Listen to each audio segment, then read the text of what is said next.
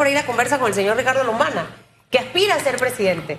Eh, creo que el señor Petro tiene muchas cosas que a muchos quizás no nos gustan, otras que quizás probablemente sí. Y es lo que yo siempre digo, que de todas las personas siempre hay algo que tomar para, para aplicarlo en nuestra vida. Y creo que el ver hasta este momento la manera en la que él ha manejado el caso de su hijo nos deja un gran mensaje. Cuando aquí a veces no son los hijos, sino amistades o partidarios políticos, no vemos realmente esa independencia, señor Ricardo Lombana, y usted ya oficialmente estará en la papeleta nuevamente en el 2024 y una de las cosas que más al panameño le interesa es la justicia, que en realidad la justicia haga su papel, que el Ejecutivo deje de, de entrometerse en estos temas y que caiga quien caiga. O sea, ¿qué mensaje usted nos envía de lo que usted estaría siendo presidente, que ojalá que nunca le ocurra un caso similar al del señor Petro? Eh, pero este mensaje que creo que, que deja muchas cosas en la agenda. Buenos días y gracias por estar aquí con nosotros. Buenos días, Susan, Hugo y a todo, a toda la audiencia Bienvenido. de Radiografía. Contento de estar aquí. Eh, me alegro que lo hayan reiniciado al señor Hugo con los problemas que tuvo al inicio de la, del programa. Okay, me. Reiniciaron el aparato, a mí no. Sí. Este, Pero si hay que reiniciar, reiniciamos. Sí. Se lo de menos. Este, no, mire, eh, hablé de esto, Susan, en la entrevista que hice en Telemetro. Lo puse como un ejemplo positivo, porque sí, tenemos muchas diferencias eh, ideológicas y con los planteamientos que ha hecho el señor Petro, eh, pero sacando eso, cómo ha manejado lo de su hijo es como se debe manejar un presidente cuando una persona cercana a tu círculo familiar, que puede ser más cercano que tu hijo mayor, eh, está siendo investigado por un delito grave. Y él sacó un mensaje eh, contundente, difícil para él. Y él dice, como padre, me duele lo que está pasando con mi hijo y no lo entiendo. Como presidente de la República, que la justicia haga el trabajo que tiene que hacer. Y eso es lo que los panameños esperan de un presidente. Eh, aquí tenemos 30, 40 años y no es la primera vez que lo digo, no solo por lo de Petro. Ustedes me han escuchado desde hace seis años en la política e incluso anteriormente en mi activismo y en los medios planteando esto. La justicia no puede seguir funcionando o con maletines o con llamadas telefónicas. Así ha funcionado en Panamá. O con nombramientos convenientes Con- en la Corte y con- en el Ministerio Público. O sea, ¿Ustedes creen que el panameño no está harto de que la justicia solo le cae al que se roba la iguana, al que se roba un celular y al que comete un, un delito menor eh, y que no tiene contactos? Sin embargo, aquí poderosos desde gobierno o a veces empresarios o gente del sector privado en asociación con eh, políticos corruptos saquean las arcas del país, tienen a una población empobrecida y no pasa nada. Pero el tema es qué vamos a hacer con eso. ¿Qué va a hacer tengo- usted con eso? Esa es la gran interrogante. El presidente actual ha dicho, los que he nombrado en la Corte Suprema ni siquiera tienen amistad conmigo. Él ha dicho que él ha marcado la diferencia. Primero, si usted coincide, ¿y qué tendríamos que cambiar para no seguir con este círculo vicioso? Porque en todas las campañas, la inmensa mayoría de los políticos dicen exactamente lo mismo respecto a la justicia. Bueno, se necesita mucho más que eso. Mucho más que una declaración que diga que no tienen vínculos conmigo. El país entero está viendo cómo se saquean las arcas de una nación mientras mueren pacientes de cáncer por no tener medicamentos. Aquí se está esperando la construcción de un nuevo hospital oncológico desde hace 10 años. Aquí se está esperando que estos recursos sean asignados para las prioridades de un pueblo que hoy sufre y no lo hemos visto. No coincido con el presidente Cortizo. ¿Qué vamos a hacer, Hugo? En primer lugar, apoyo determinado del presidente de la República a todos los funcionarios que tienen que encargarse de perseguir el delito. Que sepan que el presidente va a ser el principal interesado en que la justicia camine, investigue, sea quien sea, miembro del movimiento Otro Camino, del círculo familiar, ministro de Estado, que haya contribuido en la campaña, persona poderosa económicamente, etcétera. Eso se logra de la siguiente manera, dándole estabilidad a los jueces, hay muchos jueces interinos. ¿Cómo tú puedes impartir justicia si no tienes estabilidad en tu cargo? No hay ninguna posibilidad.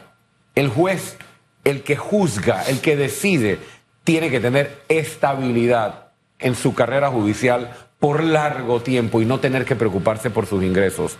Por otra parte, hay que cambiar los requisitos para designar a los magistrados de la Corte Suprema de Justicia y hay que hacer cambios en las facultades de investigación. No puede ser que la Corte investigue a los diputados y los diputados investigan a la Corte. Ya nos metimos en agua constitucional con este tema. Pero vamos a llegar a gobierno y te voy a decir lo que vamos a hacer. Como tenemos 30 años en, el, en la promesa de la constituyente y no ocurre, no va a ser Lombana el que decida, el pueblo va a decidir. Vamos a realizar una consulta, llegando a gobierno. ¿Y la consulta cuál va a ser? Preguntarle a toda una nación, ¿quiere el panameño una constitución nueva que reduzca el tamaño de la Asamblea? Eso lo haría en su primer año. Eh, inmediatamente asumimos gobierno, empieza un equipo a trabajar en la, en la consulta. Eh, vamos a preguntarle al país, quiere una asamblea que reduzca la cantidad de diputados de 71 a 35, de 71 a 31. Quiere volver a diputados nacionales y provinciales en lugar de partir el país en pedacitos de circuitos. Quiere reducirle el presupuesto a la asamblea. ¿Solo va a estar enfocado en el tema no, asamblea? Estas son, no, pero estas son las cosas que hay que cambiar en la asamblea. No, no, sí, en Vamos a limitarle. ¿Quiere el pueblo que se le limite la cantidad de personas que un diputado puede contratar para su equipo? Vamos a cambiar, que no sean los magistrados los que investigan a los diputados y los diputados a los magistrados. O, que vayan a la justicia ordinaria como cualquier eh, ciudadano común, como nosotros tres que estamos aquí, o creamos un tribunal especial para estos casos. El pueblo que va a decir, eh, asumo, y por todo lo que yo escucho en mis seis años de recorrido, abrumadoramente que sí lo quiere. ¿Estaría ahí incluido la forma de escoger a los magistrados de la Corte, la forma de nombrar al Procurador General de la Nación? Sí. Eh, y cuando digo la forma de escoger no necesariamente tiene que estar en moca, Ricardo. Eh, porque a veces los presidentes lo que hacen es que nombran a personas que no están en partidos políticos, pero los, con los que sí tienen una relación. Entonces, al final, es la misma cosa. La nueva constitución revisaría y tendría que revisar la forma en que se designan los magistrados, los requisitos para ser magistrado, que hay que, hay que eliminar la discrecionalidad que tiene el presidente de la República para escogerlo tiene que ser una persona de carrera judicial, que venga por méritos, que haya demostrado independencia judicial e imparcialidad. Una vez, para terminar el punto, una vez se hace la consulta y el pueblo dice abrumadoramente que sí, entonces el gobierno tiene toda la legitimidad y todo el mandato.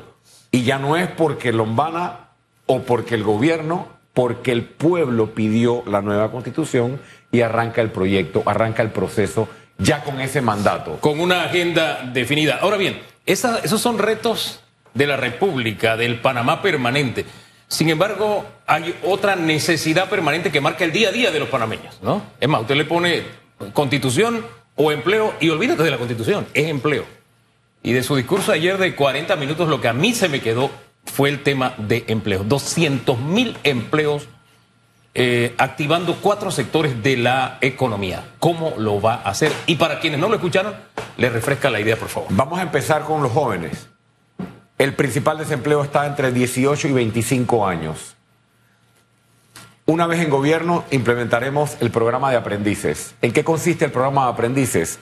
Las empresas que apuesten por nuestros jóvenes recibirán un incentivo fiscal o un incentivo económico por parte del gobierno. Y a cambio de ese incentivo, la empresa contrata al 2% o 3% de sus colaboradores entre 18 y 25 años, por tres años. En esos tres años se logran tres cosas. El joven eh, genera ingresos, se activa en la economía nacional. Dos, gana experiencia, que es una de las limitaciones que tiene hoy para conseguir empleo. Y tres, gana estabilidad y se convierte en sujeto de crédito para poder obtener su primera vivienda y seguir su camino en la construcción de sus proyectos, ya sea individuales o familiares. Pero además de los jóvenes, ahora te voy a hablar de la principal reactivación económica. El 80% de los empleos y de la actividad económica de este país es la micro y pequeña empresa. Entonces vamos a enfocarnos allí eh, con gran atención, no solo en el empleo formal. ¿Cómo? Nosotros estamos levantando y hemos estado a través de nuestros activistas y nuestros equipos levantando un inventario de los miles y miles, y recalco miles porque los he visto y los conozco, de panameños que durante la pandemia se tuvieron que instalar en el garaje de su casa, en el portal de su casa, en la acera, en la vereda, a vender aguacates, a, poner una silla para cortar el pelo, estilistas, talleres de banistería, gente que hace duros, gente que hace paleta, gente que hace hasta millo, de todo hemos visto. Esos miles y miles de panameños son pequeños empresarios que nadie los apoya. Vamos a crear un fondo de ayuda no reembolsable para todos esos, porque muchos no son sujetos de crédito. Para eso es el dinero de la corrupción. O sea, cuando yo hablo de recortes, cuando yo hablo de acabar con los gastos de movilización, los alquileres de vehículos de lujo, recortar eh, eh, las consultorías, hacer los recortes en la Lotería Nacional de Beneficencia que hemos mencionado, o sea, toda la plata que está allí, un presupuesto de 32.700 millones de dólares. Para eso es la plata, para, para terminar y, el punto. interrumpo un momentito. O sea, eso que me plantea es tan fabuloso pero a veces ejecutarlo nos puede costar si esto ocurriera dentro de un colectivo político. Usted tiene un partido que tuvo que conformarlo para poder ir con mejores condiciones en el 2024. Todo el equipo de trabajo de Ricardo Lombana está sumado en este barco que uno de esos ideales, que es el sentir del panameño, que la plata le llegue a más panameños, que la medicina, que la educación, que buenas carreteras le llegue al panameño ese equipo está clarito que no vamos a poder tener consultoría, que van a tener que usar carros y que no, y, quizás tener un buen programa de mantenimiento de los autos del Estado, el señor Lombani, no tirarlos allá en ese lugar que tienen. O sea, toda esa gente está clarita y encaminada en su visión, porque necesita que todos lo acompañen. Están más que claros. Y ayer lo ratificamos. Y ayer le envié ese mensaje a todos nuestros candidatos, cientos de candidatos a distintos cargos en todo el país y parte de nuestro equipo de trabajo técnico también que estaba allí presente. Ellos me acompañan en este esfuerzo y son parte de esto porque es precisamente lo que compartimos, lo que hay que hacer. Ellos están aquí porque saben que esto es lo que hay que hacer. Para eso necesita un buen contralor. Sí, pero vamos para allá, vamos para allá, pero un buen presidente que esté dispuesto a hacer lo que haya que hacer para que la plata le llegue al pueblo. Y miren que lo que yo le estoy planteando, Susan, Hugo y audiencia, no es vamos a repartir plata. Te vamos a ayudar para que tú, tu emprendimiento, prospere. Hay miles, o sea, estamos hablando del 80% de la economía del país. señor Lombana, porque si no, no saben utilizar Con esos fondos, ahí va, fondo de ayuda no reembolsable, micropréstamos, acompañamiento técnico, acompañamiento legal y asesoría. Y los mercados, obviamente, para la exposición y la venta de sus productos.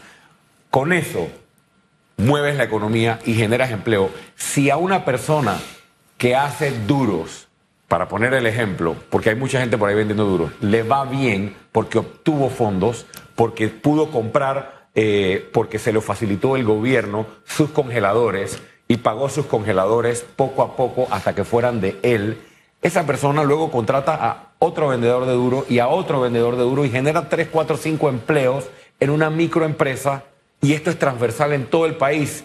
Y no hay que repartirle plata a la gente. Hay que hacer esto para generar empleo. Y Hugo, cierro con lo siguiente. Cuatro áreas formales de la economía que son la prioridad para generar empleo en Panamá. Logística, puertos y marítimos. Eso lo hemos enfocado desde hace un año y medio y hemos dicho cuáles son las inversiones portuarias que hay que impulsar y cómo vamos a conectar logísticamente el país para mover los productos de manera más eficiente y de manera más eficaz turismo, construcción, tanto en el sector privado como obra de infraestructura pública, y el sector agropecuario con énfasis en la agroindustria. Vamos a generar por arriba de los 200 mil empleos tomando estas medidas con enfoque principal en la juventud, que es el mayor desempleo de 18 a 25 años, y utilizando la plata de la corrupción y la plata que hoy se llevan para generar esto. Menciono de último algo, Susan el presupuesto de Panamá, para que la gente lo ponga en contexto, 32.700 millones de dólares. El más grande de la región per cápita y por lejos. El presupuesto de El Salvador, que estamos viendo que se están construyendo obras y demás, y se están haciendo cosas interesantes, no llega a los 10 mil millones de dólares. Y tienen más habitantes que Panamá. Costa Rica, 5 millones de habitantes. El presupuesto es 13 mil y pico millones de dólares. Vamos a Colombia, 52 millones de habitantes. Nuestro presupuesto llega casi a la mitad de lo que es el presupuesto general del Estado de Colombia. Es absurdo, criminal, porque se lo roban. Y es para sostener un aparato clientelista. Cuando tú te preguntas, ¿cómo es posible que haya un partido de 700 mil personas? ¿Cómo funciona todo ese aparato clientelista? ¿Cómo se mantiene el botellerío y el garrafonerío eh, que ha sostenido a la política tradicional? Todas estas consultorías, todos estos negocios, todos estos contratitos. Ahí está, en esta friolera de plata que nos pertenece a todos y no se utiliza para reactivar la economía, darle empleo a la población y resolver sus necesidades básicas. Hombre, don Ricardo, yo estoy preparando un especial, creo que se va dentro de dos semanas, que se titula ¿Qué trabajo? Encontrar trabajo. Y precisamente está en el renglón de los jóvenes. Y uno escucha esta cantidad de historias que uno se queda sorprendido. Una joven súper preparada, maestría, 28 años, que está manejando Uber porque dice, no hay manera. Yo me gradué en el 2018 y no hay manera que consiga trabajo. Y esos jóvenes, ese renglón de la, de, de la población necesita una respuesta. Pero para poder concretar todo lo que usted tiene como planes y propuestas, tiene que llegar al poder. Y dicen por ahí algunos analistas que nadie gana solo. Primero, si usted acepta esa tesis de que nadie gana solo. La acepto. Y segundo, quienes tiene en la mira, en su agenda, para lograr alguna alianza, aparte del tema Brose, que ya ha sido noticia, fue noticia, qué sé yo, aparte de Moca, que ha dicho, perdón, aparte de Vamos, que dice tenemos afinidad, o solamente ese es el mercado en el que se va a enfocar. Nosotros hemos sido consistentes, Hugo, en decir ambas cosas. Nuestro, nuestro interés no es llegar solos. Nunca he pensado que se puede llegar solo.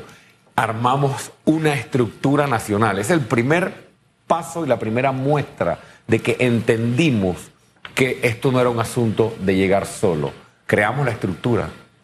Hemos presentado cientos de candidatos y candidatas y tenemos un gran equipo de trabajo en todo el país, provincias y comarcas. Número dos, sí estamos enfocados en los independientes. El voto independiente en la elección anterior a presidente sumó casi 25% cuando sumas los votos que obtuvo Ana Matilde Gómez, que obtuvo Ricardo Lombana. Eh, eh, y el señor Marco Amelio, creo que sacó eh, 2%, no recuerdo el porcentaje, pero cuando sumas, casi el 25%, eso es un caudal electoral importantísimo. Y yo estoy seguro que hoy mucha más gente quiere votar independiente que la que votó en el 2019. Entonces, estamos enfocados en poder lograr la alianza con los sectores independientes y sumar a esa alianza de sectores independientes a grupos de partidos políticos que no están conformes con lo que está pasando con sus candidatos y lo que representan Serían grupos, las candidaturas. pero no partidos. Por supuesto. Por ejemplo, en, en, en, nuestro partido hay un grupo de personas que vienen del Partido Popular. Incluso algunas que ¿Y del no, PRD? ¿no? Y, y, del PRD y que han dicho nosotros estamos. Pero no se ve con partidos, señor Lombana, o se ve más con grupos. Bueno, yo por ahora, como lo he dicho, no nos vemos con partidos políticos tradicionales. El señor Arrocha, eh, sí, por ejemplo, que es por la libre sí, postulación. Pa para terminar el punto de los partidos, porque no quiero que se interprete que es que partidos no hay punto. No, no, no es partidos no hay punto, es lo que representan. Okay. Es que ellos tienen que ser francos con la nación. Tú no puedes plantearle al país que quieres cambiar el clientelismo, cambiar la corrupción, atacar de frente la sinvergüenzura, transformar todo, pero, pero estás rodeado de los mismos de siempre.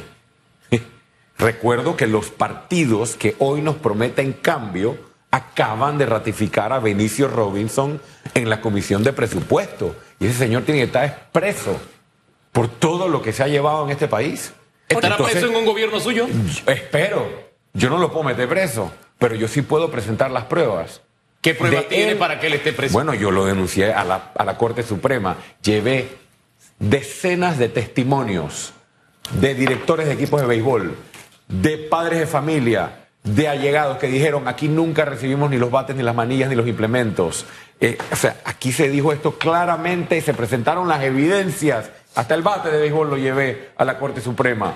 No es que si yo lo, yo lo he denunciado y he presentado las evidencias y las evidencias sobran, pero no solo de él. Pero no hablemos ahora mismo de la justicia, porque nosotros vamos a hacer el trabajo. Ellos tienen que rendir cuentas, devolverle los millones a los panameños. Pero usted no porque se va a esa- encargar de eso, usted tiene que prueba- ser presidente, bueno, yo- porque si no, no pasa lo mismo Yo que no- voy a abrir las, las puertas para las investigaciones y las pruebas. Claro. Pero yo no voy a hacer lo que hizo Varela. Yo no soy procurador. Yo voy a ser presidente de la República para generar progreso, crecimiento económico y bienestar para la población. Pero no voy a mirar para otro lado. Vengan e investiguen y habrá un procurador o una procuradora que no le va a temblar la mano en investigar a cualquier persona, sea quien sea, de poder económico, de poder político o cualquier persona de círculos allegados al presidente de la República. Para terminar el punto, si ellos estuvieran planteando los cambios que están planteando, me refiero a los partidos tradicionales, y en sus acciones fueran consistentes y no se rodearan de personas que tienen que rendirle cuentas a la nación, yo creo que habría una posibilidad de conversar porque eso sería una, un reconocimiento de parte de ellos. Sabes que la política tiene que cambiar y tenemos que ser consistentes. No es terquedad, es que nuestro proyecto es para limpiar, es para sanear la política porque el pueblo lo está pidiendo. Ahora, a mí me llama la ¿No? atención que cuando usted dijo la frase que no todos los políticos que estaban en partidos eran malos, Es correcto, pero es por no supuesto. hubo, no, pero a mí lo que me llama la atención es que no hubo un solo aplauso en ese momento. Eh, eso me ubica, no, no, eso me ubica. Estaba en- pendiente, en- claro, ese es mi trabajo. Eso me ubica en un hecho real y es que por mucho tiempo se trató de vender la idea. Los buenos están aquí y son independientes, los malos están allá y están en partidos políticos y nosotros hemos estado en contra de esa línea eso no es de así. comunicación. Pero, pero de alguna forma hay gente que ha resultado ser alérgica a los partidos y me llamó la atención que nadie aplaudió esa frase suya en su, eh, en Bueno, su acto de ayer. Gracias por el detalle. Obviamente estaba concentrado en el discurso. Voy a revisarlo este, para ver si en, en efecto, como dices, la reacción fue esa. Eh, pero yo dije lo que pienso y lo que creo que es lo correcto. Y coincidimos Nosotros hemos aceptado en Moca a miembros de partidos políticos que han reconocido que la política tradicional ya no lo representa. Y hay mucha gente en los partidos políticos que es buena. Y hay varios candidatos de libre postulación, como los que mencionabas, eh, Susan, con los que podemos tener conversaciones. Y hay candidatos que no lograron la recolección de firmas, como Eduardo Quirós, como Francisco eh, eh, Paco Carreira, con los que hemos tenido ciertos acercamientos en, en este recorrido y estamos ahora como candidatos a la presidencia de la República preparándonos para tener esas conversaciones, para poder llegar a los acuerdos que el país está pidiendo y estar preparados para ganar las elecciones el 5 de mayo y asumir gobierno a partir del 1 de julio de 2024. Bueno, ahí donde está sentado se sentará dentro de algunos minutos Juan Diego Vázquez, que ha conversado con usted. Así que gracias por acompañarnos esta mañana. Seguimos con votos le 22. vaya y bien. felicito a Juan Diego y a Gabriel Silva y a toda la coalición Vamos por una exitosa eh, jornada el día de ayer y De por cierre. culminar la recolección de firmas colocando a gran parte de sus candidatos en la papeleta. Esta historia sigue escribiéndose. ¿Cuándo termina de escribirse? En el 2024, cuando usted emita su voto. Así que mientras tanto, usted tómete, tómese todo este tiempo para reflexionar y revisar. Es parte de lo que nos toca hacer como ciudadanos. No vote así a la ligera. Que le vaya bien, señor Lomana, siga corriendo.